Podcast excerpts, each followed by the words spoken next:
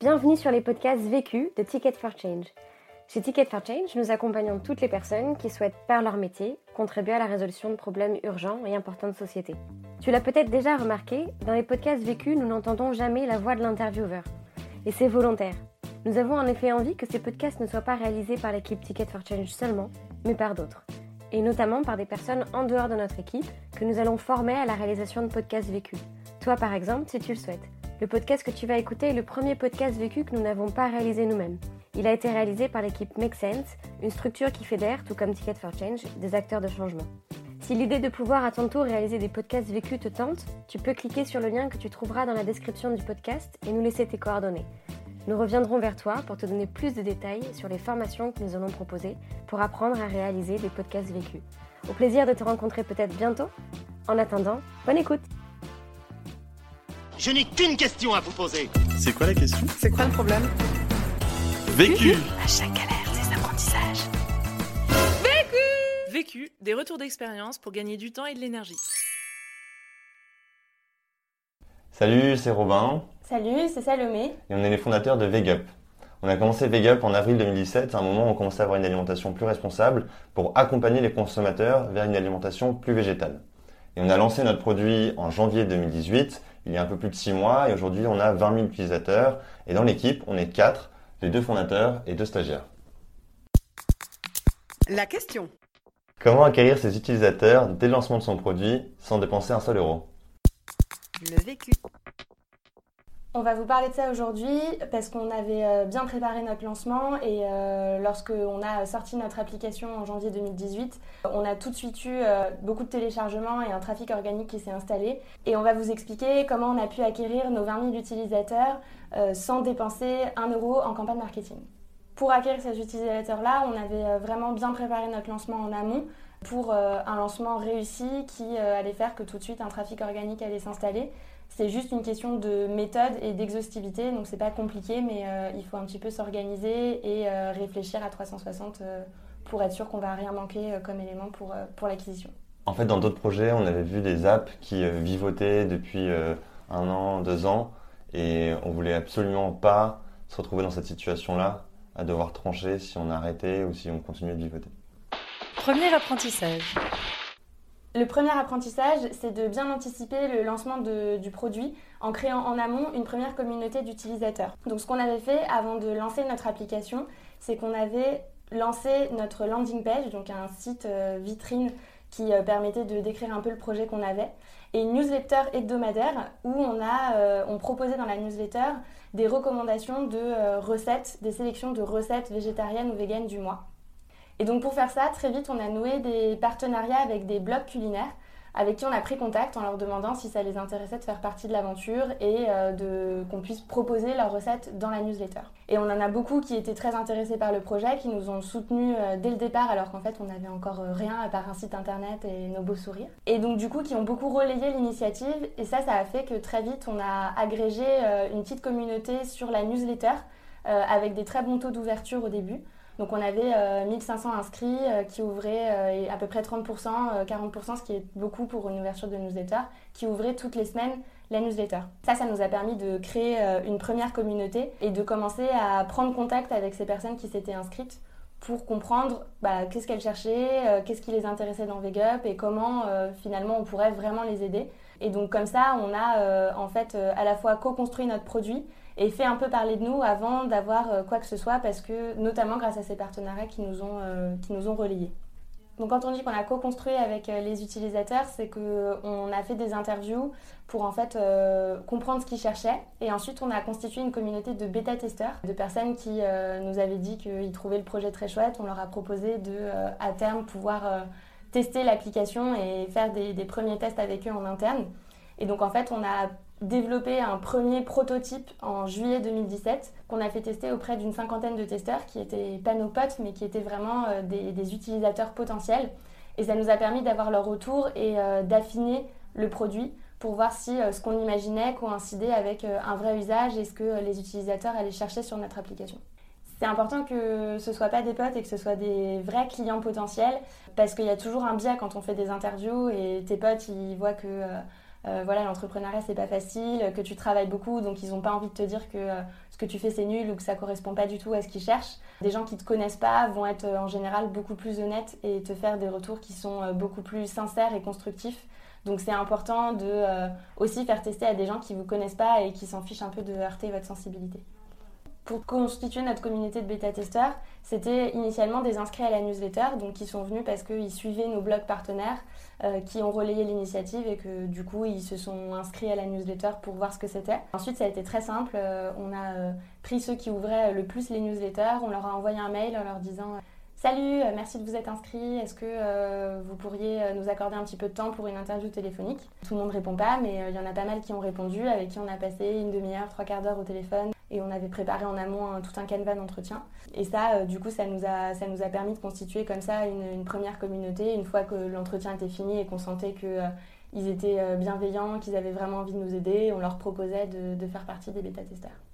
Pour approcher les, premiers partenaires blogueurs, on l'a fait vraiment hyper naïvement, on n'a pas du tout réinventé la roue. On a trouvé les blogs et on leur a envoyé un mail en leur disant voilà, on a un projet de créer le premier agrégateur intelligent de, recettes euh, végétariennes, véganes personnalisées pour démocratiser l'alimentation végétale. Il y en a beaucoup qui ont trouvé l'initiative euh, très intéressante, euh, qui allait dans leur sens et ils avaient envie de nous soutenir. Après, on est aussi, nous, sur un sujet qui fait que les partenaires sont eux-mêmes très engagés, n'ont pas beaucoup de mal à soutenir des initiatives qui vont dans leur sens. Ils n'avaient pas vraiment d'autre intérêt que de le faire, en tout cas au début, parce que finalement c'est eux qui nous donnaient la visibilité et pas l'inverse. À terme, le but, c'est bien sûr que ça s'inverse et que nous, on puisse donner de la visibilité aussi aux, créateurs euh, culinaires. Et donc, c'était essentiellement parce que euh, eux euh, veulent démocratiser l'alimentation végétale et trouver que c'était super qu'une start-up veuille se lancer sur le sujet. À l'époque, je crois qu'on en a contacté une cinquantaine et il y en a une vingtaine qui nous ont répondu et avec qui on a échangé et qu'on a pu compter parmi nos partenaires au début. Deuxième apprentissage. Le deuxième euh, apprentissage, c'est de cibler les bons canaux d'acquisition au moment du lancement. Nous, on a testé beaucoup de choses et tout n'a pas fonctionné, on a essayé d'être très exhaustif dans notre approche. Donc deux mois avant le lancement, on avait préparé euh, un tableau avec tous les axes, réseaux sociaux, presse, euh, il y avait voilà, différents axes comme ça de, de relais de communication pour essayer de faire un rétro-planning sur les deux mois de comment on allait préparer, qu'est-ce qu'il fallait que on prépare comme contenu, euh, qu'est-ce qu'il fallait qu'on prépare comme mail à envoyer à des partenaires. Et donc on a essayé d'être euh, très exhaustif. Après, tout n'a pas fonctionné. Par exemple, euh, on a fait un Thunderclap. Thunderclap, c'est un site par ailleurs très cool qui fait que tu peux en fait soutenir une initiative en un clic et le jour dit du Thunderclap, ça va partager sur ton réseau social que tu as choisi. Donc par exemple, dans notre cas, si tu soutenais VegUp, tu votais pour VegUp et le 10 euh, janvier, euh, qui était la date de notre sortie, euh, ça a partagé sur 200 murs Facebook en même temps un lien. Et ça, on nous avait dit, ça marche hyper bien, c'est vraiment un truc de gros hacking comme on aime. Et ça a été un énorme flop.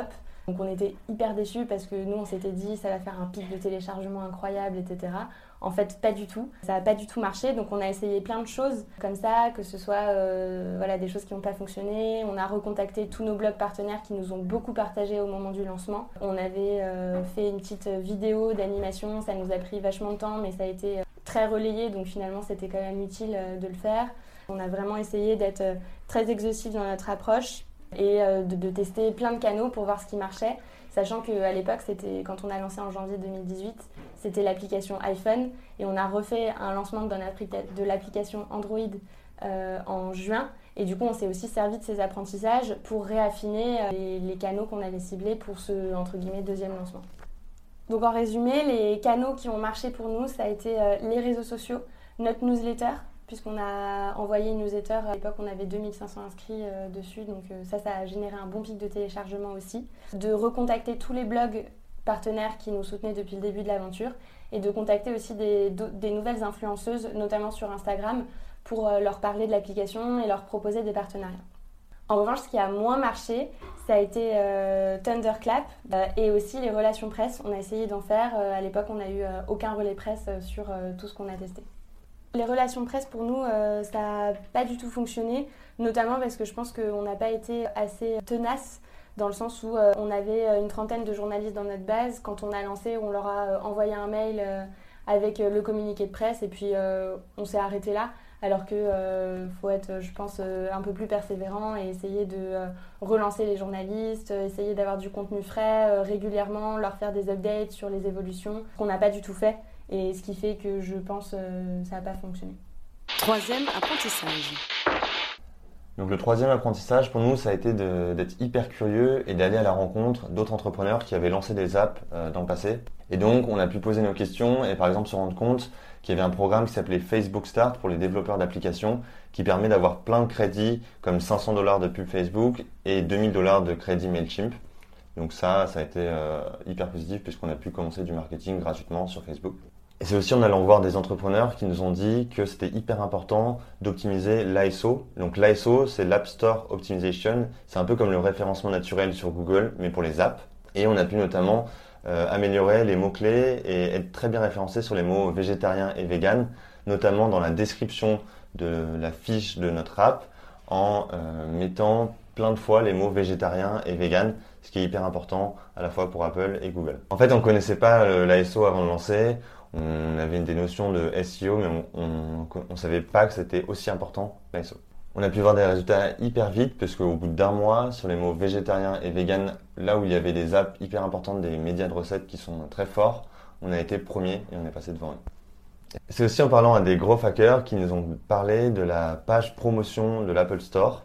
Donc pour Apple, ce coup-ci, c'est pour les apps Apple, euh, où en fait c'est une seule page où on peut demander à Apple de nous promouvoir notre application en donnant une description de notre application et surtout en racontant une histoire de nous en tant qu'entrepreneurs. Et ça, on l'a bien travaillé et ça nous a permis d'être promus deux fois euh, en mai et en juin et d'avoir des gros pics de téléchargement à ce moment-là. Et ça, c'est quelque chose qui est euh, complètement euh, gratuit parce que Apple, notamment, ils ont une, une, ligne éditoriale très forte et ils veulent pas faire de placement payant. Donc, euh, c'est plus en travaillant euh, la description, l'image, qu'on arrive à se faire promouvoir, mais c'est pas du tout en dépensant de l'argent. Je pense, que le plus important pour être promu dans l'Apple Store, c'est de raconter vraiment votre histoire, de, raconter ce qui vous tient par les tripes. Et, euh, c'est ça qui va faire, parce que eux, ils ont une ligne éditoriale, et c'est ça qui va faire qu'ils vont parler de vous, parce qu'ils ont des histoires à raconter, ils ont envie de raconter des histoires. Et tout ça, ça se passe dans le lien Apple Store Promote que je vais mettre dans les commentaires. Quatrième apprentissage. Et le dernier apprentissage, ça a été de travailler le produit à la fois pour que ça améliore l'ISO, mais que ça améliore aussi un peu la viralité.